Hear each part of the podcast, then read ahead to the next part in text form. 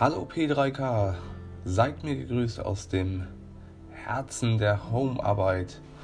Heute wollen wir uns beschäftigen mit Netzwerkgrundlagen und IP-Adressen.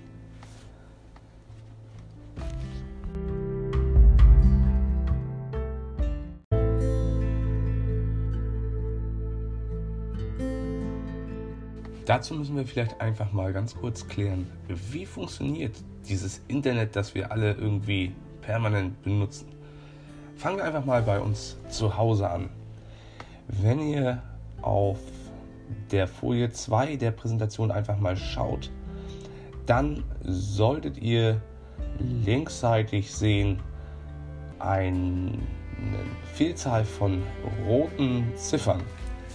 Das sind IP-Adressen beziehungsweise dort sind Geräte zu sehen. Das soll für euer Zuhause stehen. Das heißt, ihr seid zu Hause unterwegs und typischerweise habt ihr da ein WLAN.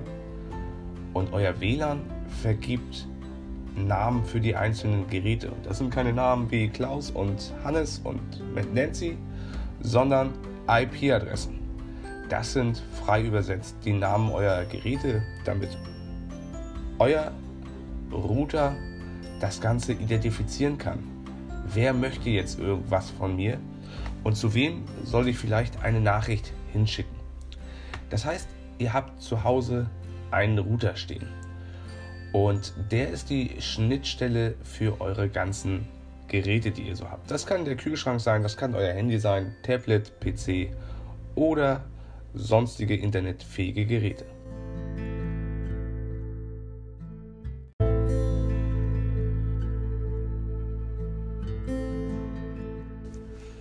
Wir haben also jetzt erst einmal geklärt, wie funktioniert die Kommunikation in unserem WLAN, also kabelloses LAN-Netzwerk oder in unserem LAN-Netzwerk, was bedeutet Local Area Netzwerk, also örtlich begrenztes Netzwerk. Wie funktioniert dort also die Kommunikation?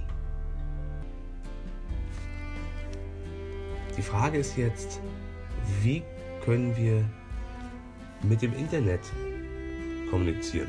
Das heißt, ich möchte eine Internetseite besuchen, zum Beispiel zalando.de. Und wie funktioniert das Ganze jetzt? Dann schauen wir uns erstmal an, dass wir irgendjemanden brauchen, der uns einen Zugang zum Internet anbietet. Das ist typischerweise der Access Provider. Der macht nichts anderes, als dass er uns für unseren monatlichen Beitrag wie hoch der auch immer sein mag, eine Internetleitung mit einer bestimmten Geschwindigkeit zur Verfügung stellt, also den Anschluss und noch viel wichtiger, eine IP-Adresse, die öffentlich ist und die durch ihn angemietet wurde. Das heißt, der Access Provider hat eine bestimmte Anzahl von IP-Adressen zur Verfügung. Dafür hat er auch Geld bezahlt und die stellt er seinen Kunden zur Verfügung. Typischerweise braucht jeder Kunde erstmal eine eigene IP-Adresse. In diesem Fall auf dieser Folie ist das die Zahl 84.117.26.9.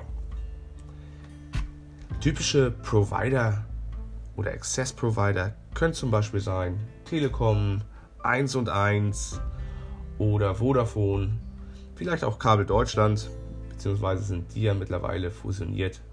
Das sind typische Firmen, die ihnen den Zugang zum Internet ermöglichen. Jetzt haben Sie einen Provider Ihrer Wahl gewählt und haben eine IP von ihm bekommen. Das heißt, Ihr kleines Datenpaketchen, was Sie meinetwegen von Ihrem Handy losgeschickt haben mit zalando.de, erhält nun einen Absender, nämlich die IP-Adresse Ihres Routers, die durch den Access Provider mitgeteilt wurde. Und jetzt muss das kleine Datenpaketchen auf die Reise gehen. Hier kommt etwas zum Tragen, was mit dem menschlichen Gehirn zu tun hat. Und zwar Zalando.de hat auch eine IP-Adresse. Der Server, auf dem die Seite salando.de liegt, hat in diesem Fall jetzt die IP-Adresse 130.211.9.113. Wenn ich das in meinem Browser eingeben würde, würde ich auch auf zalando.de kommen. Ob das in diesem Fall jetzt noch die aktuelle IP-Adresse ist, weiß ich nicht, aber theoretisch wäre es so möglich. Und wie ich eben ansprach, unser menschliches Gehirn mag es einfach nicht, sich so Zahlen reinzumerken. Der eine oder andere kann das ganz gut, aber jedes Mal, wenn ich zalando.de aufrufen will, diese Zahl einzugeben, das ist irgendwie unkomfortabel. Und deswegen hat man sich gesagt, Namen sind viel griffiger und da gibt es ein, ein sogenanntes Telefonbuch, so kann man das einfach erklären, nämlich den DNS-Server. Der macht nichts anderes als den Namen, den Sie eingegeben haben, zalando.de, amazon.de, irgendwas, in eine IP-Adresse zu übersetzen und unser kleines Datenpaketchen mit, einer, mit einem Adressaten zu versehen.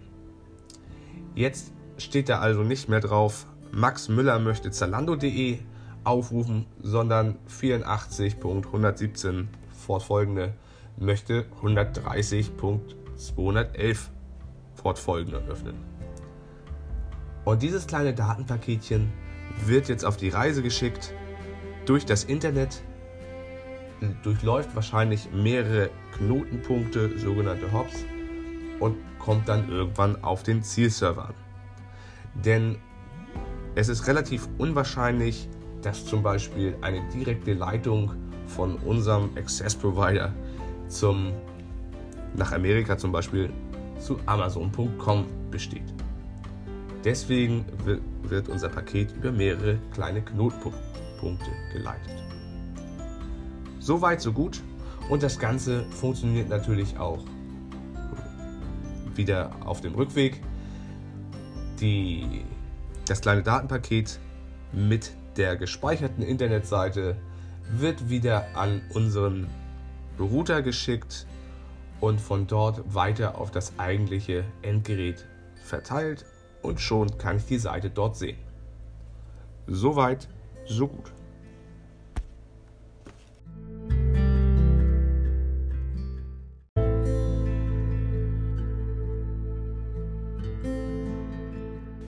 Wahrscheinlich haben Sie es jetzt gerade schon gemerkt und fragen sich, verdammt, dann ist dieses Internet, was wir kennen und eigentlich hauptsächlich benutzen, doch nicht so frei und anonym.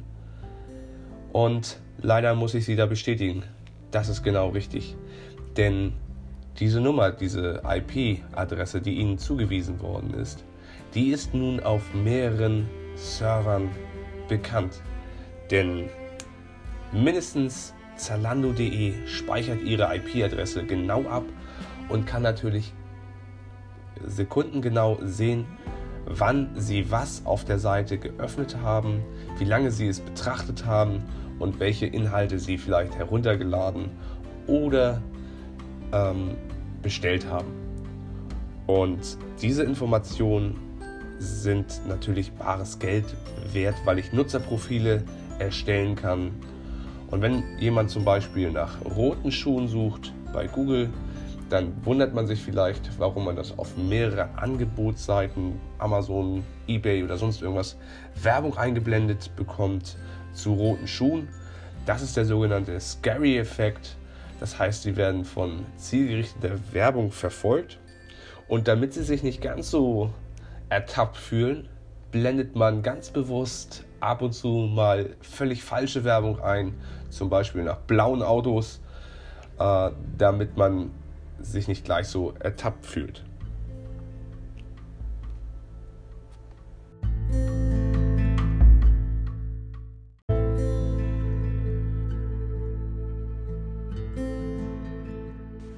So, und wie funktioniert das jetzt mit den IP-Adressen? Es gibt da eine Organisation, die nennt sich IANA, zu erreichen unter iana.org. Und diese Organisation verwaltet weltweit alle IP-Adressen, unterteilt die in Blöcke und vermietet die Blöcke an Unterorganisationen, die sie dann wieder weiter an die einzelnen Access Provider vermitteln. Und die vermitteln diese IP-Adresse dann weiter an Sie.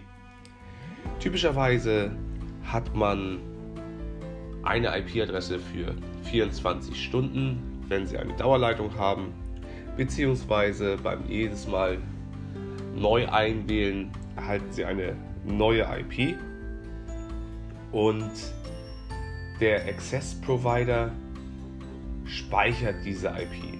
Aber nicht immer. Stichwort Vorratsdatenspeicherung. Da gibt es ja verschiedene Entscheidungen mittlerweile.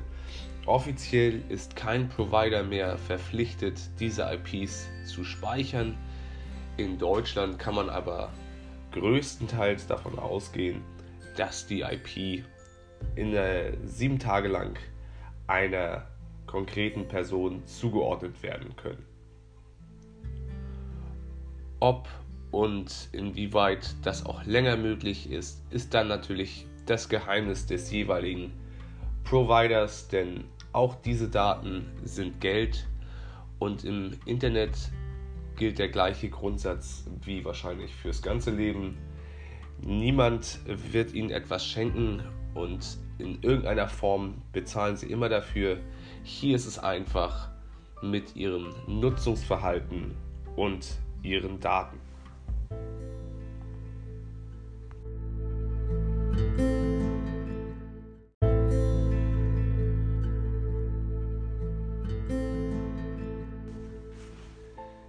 Wie funktioniert das jetzt mit den IP-Adressen? Es gibt zwei verschiedene Arten von IP-Adressen. Einmal die IPv4, das ist im Grunde der alte Standard, und eine IPv6, da befinden wir uns in der Übergangsphase, das wird der neue Standard. Und wo da die Unterschiede sind, das werden wir gleich noch klären.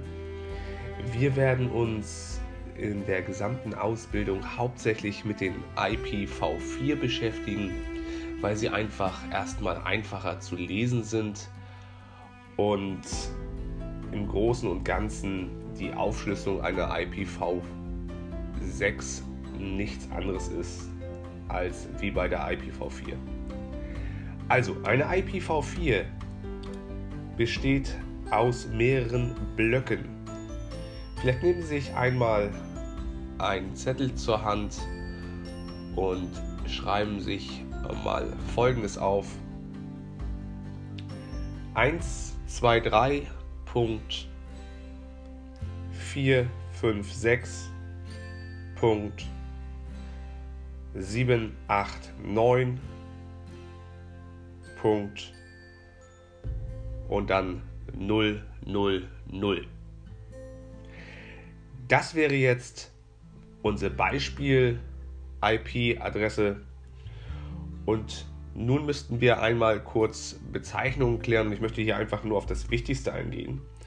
Die ersten drei Ziffern 1, 2, 3 bis zum Punkt, die bilden das sogenannte Prefix. Ähm, das kann man grob beschreiben als ja, Zuordnungsmerkmal. Da werden wir uns hauptsächlich drauf stützen. Und die Ziffern, die ich Ihnen jetzt gesagt habe, stehen eigentlich nur stellvertretend, damit Sie wissen, wo ich mich befinde. Eine IPv4 besteht aus dem Binärsystem. Binärsystem, also Zweiersystem, kennen Sie vielleicht noch aus der Schule. Wenn nicht, schnell bei Wikipedia nachschauen. Vielleicht können wir es einmal einfach darstellen. Dazu schreiben Sie doch einfach einmal die Zahlen, die ich Ihnen sage, von rechts nach links nebeneinander. Erste Spalte die 1, dann folgt die 2, dann das Doppelte die 4, wieder das Doppelte die 8, wieder das Doppelte die 16, Sie werden es kaum glauben, dann kommt die 32, gefolgt von der 64 und der 108. 128. Und im Binärsystem läuft es jetzt so, dass man entweder Ja oder Nein, sprich 1 oder 0 hat.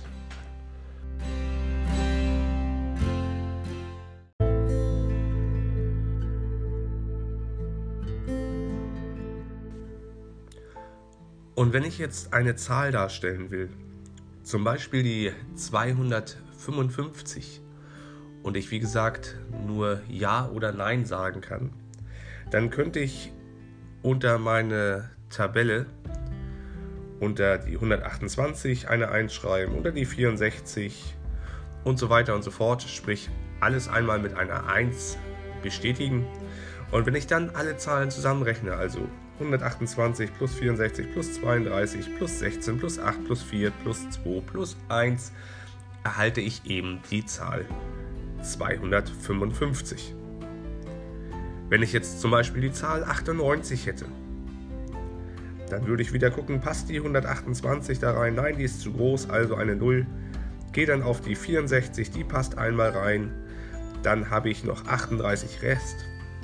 Was? Nein, 34 Rest. Was bedeutet, die 32 passt rein. Dann habe ich noch 2 Rest. Und ich kann also keine 16, 8 und 4 benutzen, sondern die 2. Da mache ich wieder einen Strich und bei der 1 eine 0. Meine Zahl für 98 würde also lauten 01100010. Und für die Zahl 13 hätte ich also entsprechend die 0000 1 für 8, 1 für 4, 01. Das wäre meine Binärzahl für die Zahl 13. Und zu guter Letzt, wenn ich die Zahl 0 darstellen möchte, dann schreibe ich natürlich überall 0 hin. Und warum mache ich jetzt diesen kurzen Exkurs? Jedes, jedes, jede Zahlenkombination, wenn wir auf unser IP schauen, also dieses Prefix, diese Ziffern 1, 2, 3, kann aus 255 plus 0, also 256 Möglichkeiten bestehen. Die nächste Zahlenkombination 456 ebenso. Da gibt es 256 Möglichkeiten. Dann entsprechend wieder beim dritten Zahlenquadrat, äh, beim dritten Zahlenbereich wieder 256 Möglichkeiten und beim letzten Zahlenbereich, den wir durch die 0 dargestellt haben, auch wieder 256 Möglichkeiten. Das aufsummiert gibt eine mögliche Anzahl von IP-Adressen von 4,6 nein 4,3 Milliarden IP-Adressen, die maximal auf der Erde verfügbar sind nach diesem System. Und Sie werden sich das selber schon denken können, bei knapp 8 Milliarden Menschen, da bekommt nicht jeder eine. Und wenn Sie selber mal an sich denken, wie viele Geräte Sie haben, wie viele Geräte Sie auch vielleicht außerhalb Ihres Netzwerkes haben, äh, da haben Sie durchaus mehrere IP-Adressen in Benutzung. Hinzu kommt, dass zum Beispiel große Firmen wie Apple oder Ford oder ähnliches sich ganze Blöcke von 16,77 Millionen IP-Adressen gesichert haben und natürlich immer mehr Geräte internetfähig sind. Das heißt, die IPv4-Adressen sind eigentlich aufgebraucht und man ist dazu übergegangen, die dynamisch zu verwenden. Deswegen auch die maximale Dauer von 24 Stunden. Wenn also jemand gerade nicht online ist, dann wird seine IP-Adresse, die er eben noch genutzt hat, an einen ganz anderen Nutzer weitergegeben. Und deswegen ist es so wichtig, dass wir für unsere Ermittlung den genauen Zeitstempel immer festhalten. Das bedeutet also, ich muss genau sagen können, wann dieses Datenpaket auf dem Server sich befunden haben soll, wo die IP-Adresse entsprechend gespeichert ist. Das ist da auch in der Regel mitgeloggt. Das heißt, ich muss die Stunde, die Minute und die Sekunde angeben und natürlich auch die Zeitzone, denn hier sind wir weltweit aktiv und da ist es einfach wichtig, dass ich die Zeitzone auch mit eingebe. Vom Datum habe ich jetzt einfach mal nichts gesagt, denn das ist natürlich auch ganz logisch, dass ich das passende Datum mit eingebe.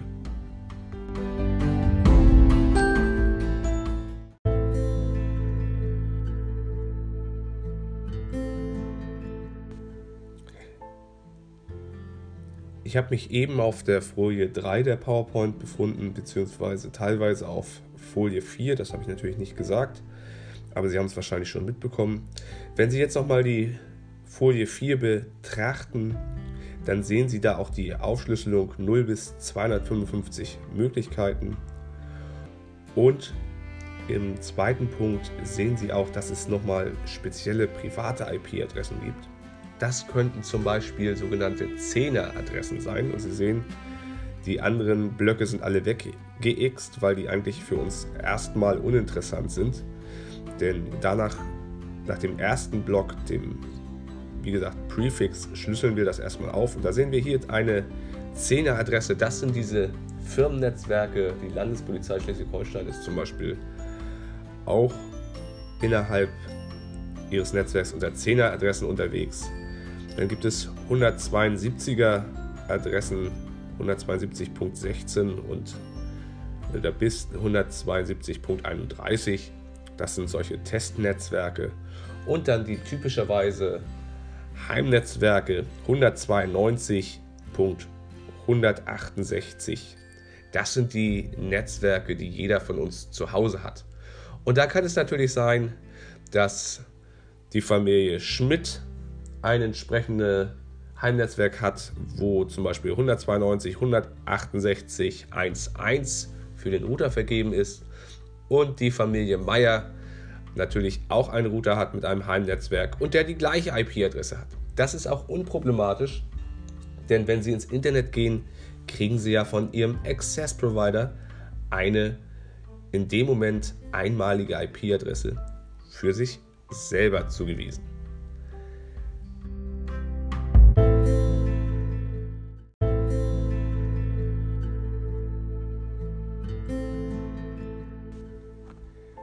Das könnten Sie jetzt auch einmal selber überprüfen, welche IP-Adressen Sie jetzt haben.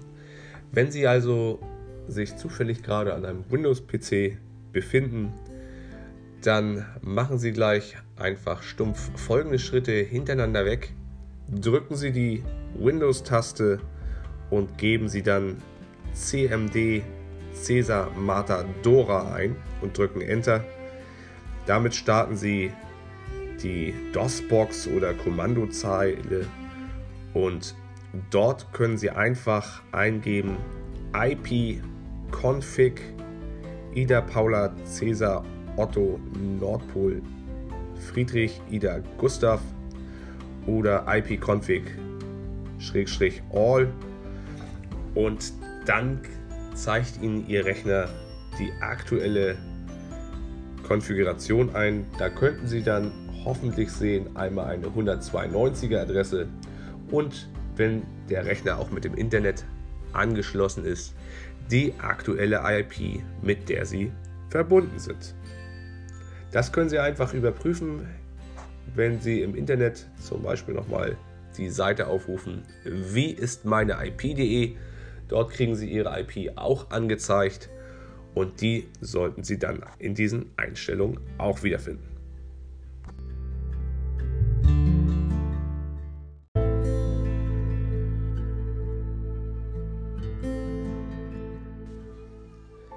Jetzt kommen wir zum Thema IPv6. Das ist der Nachfolger der IPv4. Den hat man aufgrund der Knappheit der IPv4-Adressen 2011 an den Start gebracht und derzeit läuft er tatsächlich noch parallel zur IPv4. Worunter unterscheiden die beiden Adressmöglichkeiten oder Protokolle sich? Eigentlich auch hauptsächlich im System an sich, denn eine IPv6-Adresse besteht aus einem Hexdezimalsystem, in dem acht Blöcke vorhanden sind und diese Blöcke können befüllt werden mit Ziffern zwischen 0, 0 und 9 und Buchstaben von A bis F. Und so ergeben sich rein rechnerisch 2 hoch 128 Möglichkeiten, was äh, die wahnsinnige Zahl von 340 Sextillionen verfügbaren IP-Adressen gibt. Das heißt, Sie könnten auf jeden Quadratzentimeter der Erde 256 Geräte stapeln. Irgendwie was in der Zahl war das. Und wie gesagt, die Aufschlüsselung erfolgt ähnlich. Es gibt dort auch private Bereiche, aber für die Übersicht halber halten wir uns in den ganzen Übungen erstmal an die IPv4.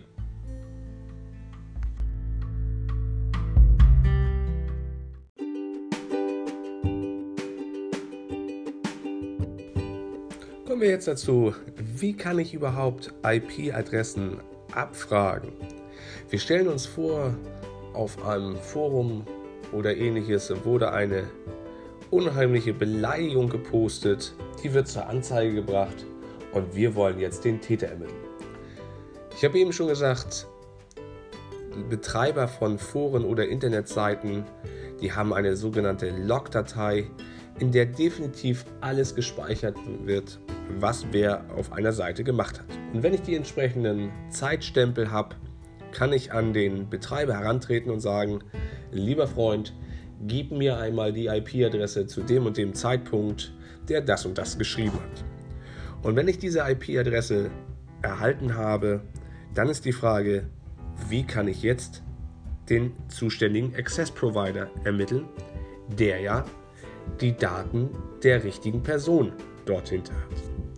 Ich befinde mich jetzt auf Folge oder Folie 7 und hier ist es ganz gut aufgeschlüsselt. Es geht jetzt immer nach demselben Prinzip. Sie müssten in einem Internetrechner die Seite iana.org aufrufen.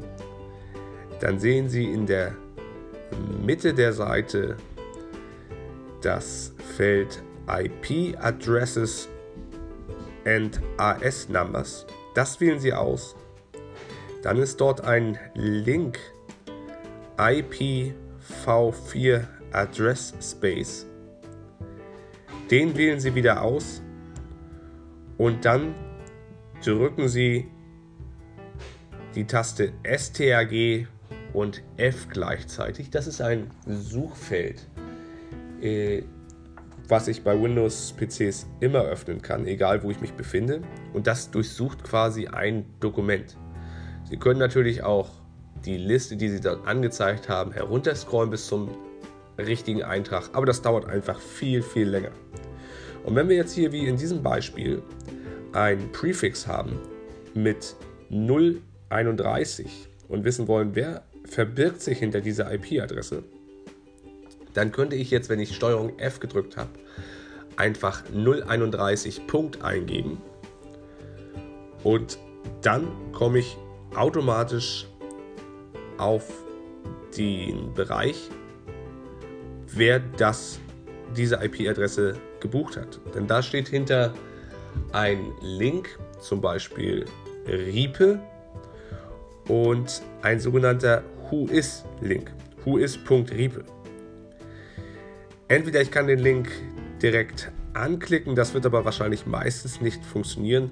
Machen Sie einfach einen Rechtsklick darauf und öffnen ihn in einem neuen Fenster und Sie gelangen dann zu der Organisation RIPE, die quasi die IP-Adressen für den europäischen Raum weiter unterverwaltet.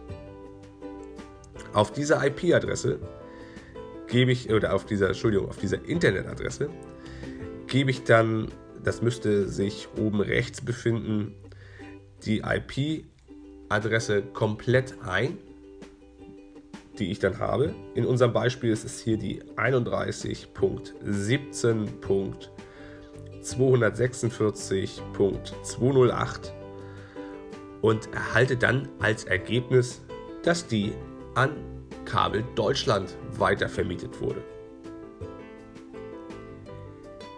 Jetzt weiß ich, Kabel Deutschland hat diese IP-Adresse gemietet und hat sie weitergegeben. Muss also auch wissen, an wen sie die weitergegeben hat. Denn irgendwer bezahlt da schließlich für.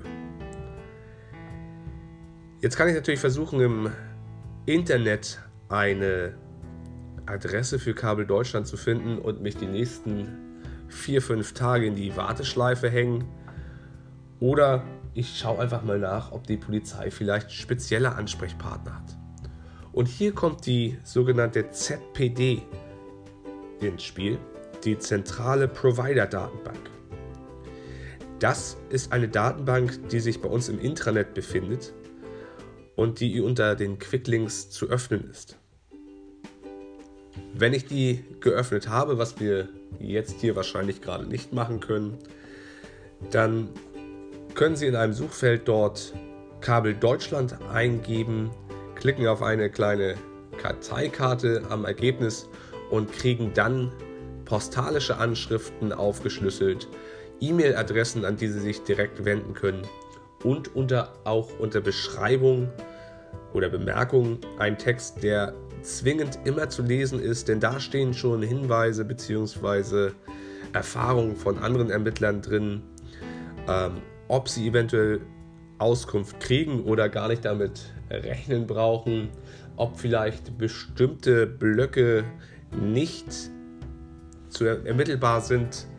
Hier wären zum Beispiel Blöcke, die für Handys reserviert sind, zu nennen. Denn bei Handys, das ist jetzt ein kleiner Exkurs, ist es etwas anders. Eine IP für ein Handy wird gleichzeitig von mehreren gleich, äh, Handys gleichzeitig genutzt. Und zwar unterscheiden diese sich durch eine sogenannte Portnummer. Dazu dann später noch mehr. Port ist, aber das darf ich noch kurz sagen, sowas wie eine Tür, ein Hafen, ähm, wo der Zugang am Gerät stattfindet und darunter kann man sie äh, unterscheiden. Das heißt, wenn ich mal eine Portnummer habe, dann müsste ich im Idealfall diese auch mit angeben. Aber das machen wir in einem späteren Tutorial nochmal. Ich suche mir also jetzt, wie gesagt, die zuständige Adresse raus und würde dann zum Beispiel hier Kabel Deutschland anschreiben.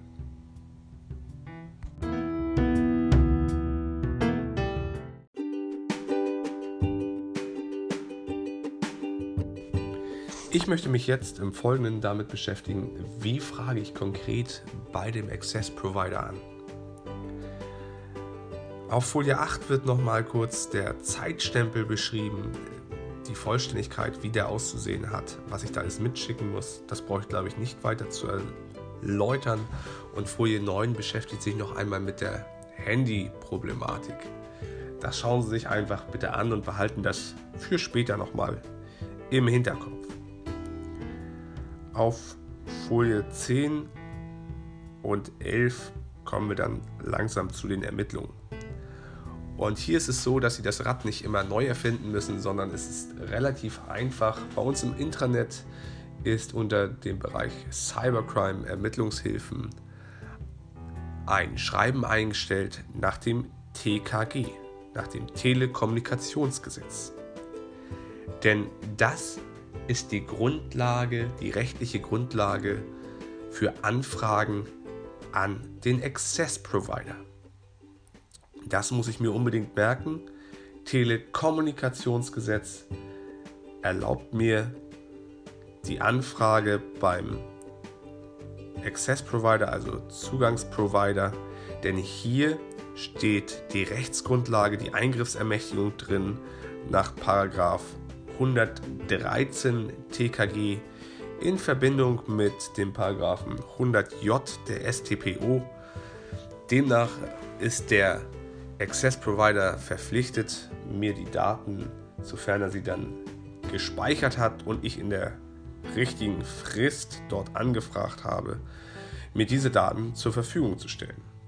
Also TKG immer für den Access Provider, der mir den Zugang zum Internet ermöglicht. Und dort gibt es ein vorgefertigtes Schreiben, das werde ich Ihnen auch zur Verfügung stellen, zumindest in der Word-Version, das dann einfach auszufüllen ist. Da steht auch immer die Rechtsgrundlage schon drin, das heißt, ich muss mir dann selber nichts zusammenreimen, sondern ich kann das so übernehmen und passe das einfach auf meinem aktuellen Fall an.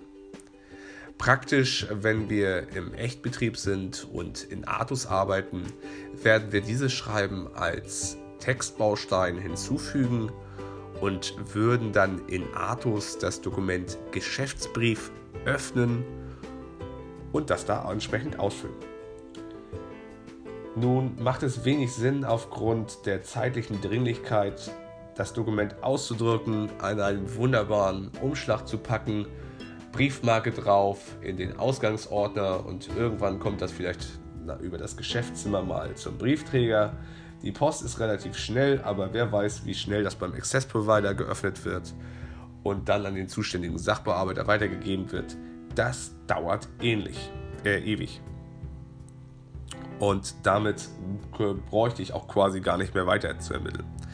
Das heißt, ich müsste das, wie das heutzutage eigentlich üblich ist, auf dem digitalen Weg zum entsprechenden Access Provider schicken.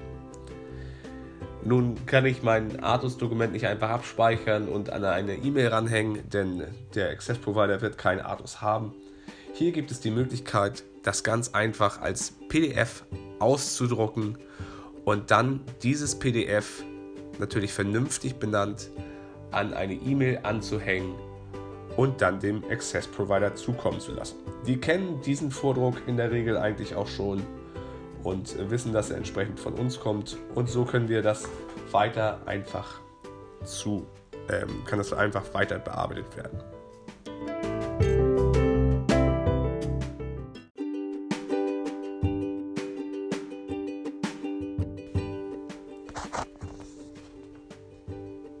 In Folie 11 wird dann nochmal beschrieben, dass es aufgrund verschiedener Entscheidungen, Gerichtsentscheidungen keine Pflicht mehr gibt, die IP-Adressen mit den sogenannten Bestandsdaten, also den Namen, an wen ich den, die IP-Adresse vermietet habe, zu speichern. Aber Sie können in der Regel davon ausgehen, dass das alle Access-Provider durchschnittlich sieben Tage tun.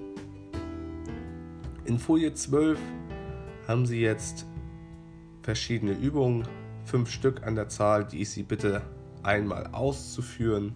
Immer über den Weg IANA öffnen, den IPv4 Adresskatalog zu öffnen, dort Steuerung F einzugeben, das Prefix einzugeben, dann über den Who is Link das rauszusuchen, an wen das geschickt wurde und dann können Sie Ihr Ergebnis mit den hier angegebenen Daten vergleichen.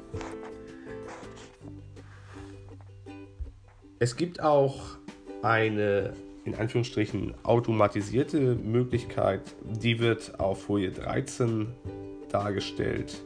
Die beiden Dienste, die, oder die drei Dienste, die Sie daneben können Sie nutzen. Es gibt auch noch viele andere, das ist mir auch bekannt. Wir haben uns jetzt erstmal auf diese drei geeinigt. Versuchen Sie das auch mal damit. Tun Sie mir aber den Gefallen, üben Sie erst einmal das Händische ein, damit Sie den Weg verstehen.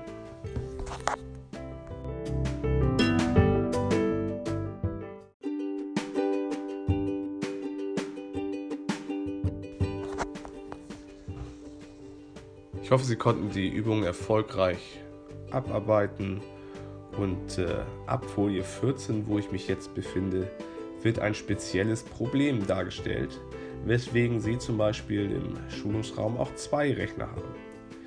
Wenn wir jetzt einen LSK-PC hätten und äh, ich stelle das Problem jetzt einfach aus gegebenem Anlass nur theoretisch dar und Sie würden den über den Computer einmal Ihre IP-Adresse anzeigen lassen unter www.wieistmeineip.de dann könnten Sie die über iana.org aufschlüsseln und würden zu dem Ergebnis bekommen, äh, dass diese IP-Adresse zu Dataport gehört. Und Dataport ist eine Anstalt des öffentlichen Rechts. Und wir haben ja festgestellt, dass jeder Webseitenbetreiber genau sehen kann, wann welche IP-Adresse was gemacht hat. Und so gibt es natürlich auch Programme, die diese Log-Dateien durchsuchen, Muster herausfinden und zum Beispiel dem Betreiber einer Website eine Warnung schicken können. Denn Dataport, Anstalt öffentlichen Rechts, das ist relativ bekannt, dass das durchaus auch die Polizei sein kann. Und so kriegt der Betreiber einer Website mit vielleicht fragwürdigem Inhalt gleich eine freundliche Nachricht. Lieber Freund, auf deiner Seite war oben am die Polizei und hat sich Folgendes angeschaut. Überleg doch mal, ob du die nicht mal mit zwei Klicks nach Togo verlegst. Warum ist das so? Das liegt an unserer Struktur. Das, was Sie über LSK angezeigt kriegen, wenn Sie dort das Internet nutzen, ist nicht das echte Internet, sondern äh, unser Anschluss läuft über ein großes Rechenzentrum in Hamburg, wo Hardware und Firewalls, äh, Hardware und Software Firewalls vorgeschaltet sind und Sie bekommen quasi nur eine Kopie des echten Internets angezeigt. Wenn Sie also das dienstliche Internet benutzen, dann haben wir das Problem, dass Sie den Ermittlungserfolg gefährden würden, weil entsprechend die Betreiber der Webseiten gewarnt werden. Das wird auf Folie 15, 16 und 17 nochmal im Einzelnen dargestellt. Folie 19 ist dann mal ein typischer Auszug eines Logfiles. Und damit sind wir für heute am Ende. Ich hoffe, dieser Podcast konnte ein bisschen helfen. Freue mich über Kommentare oder auch gerne Verbesserungswünsche. Schicken Sie mir hier direkt eine Sprachnachricht oder schreiben Sie es in Edmodo rein, ähm, damit wir da besser werden können. Ich danke Ihnen und freue mich, dass Sie so lange durchgehalten haben. Ich wünsche noch einen wundervollen Tag.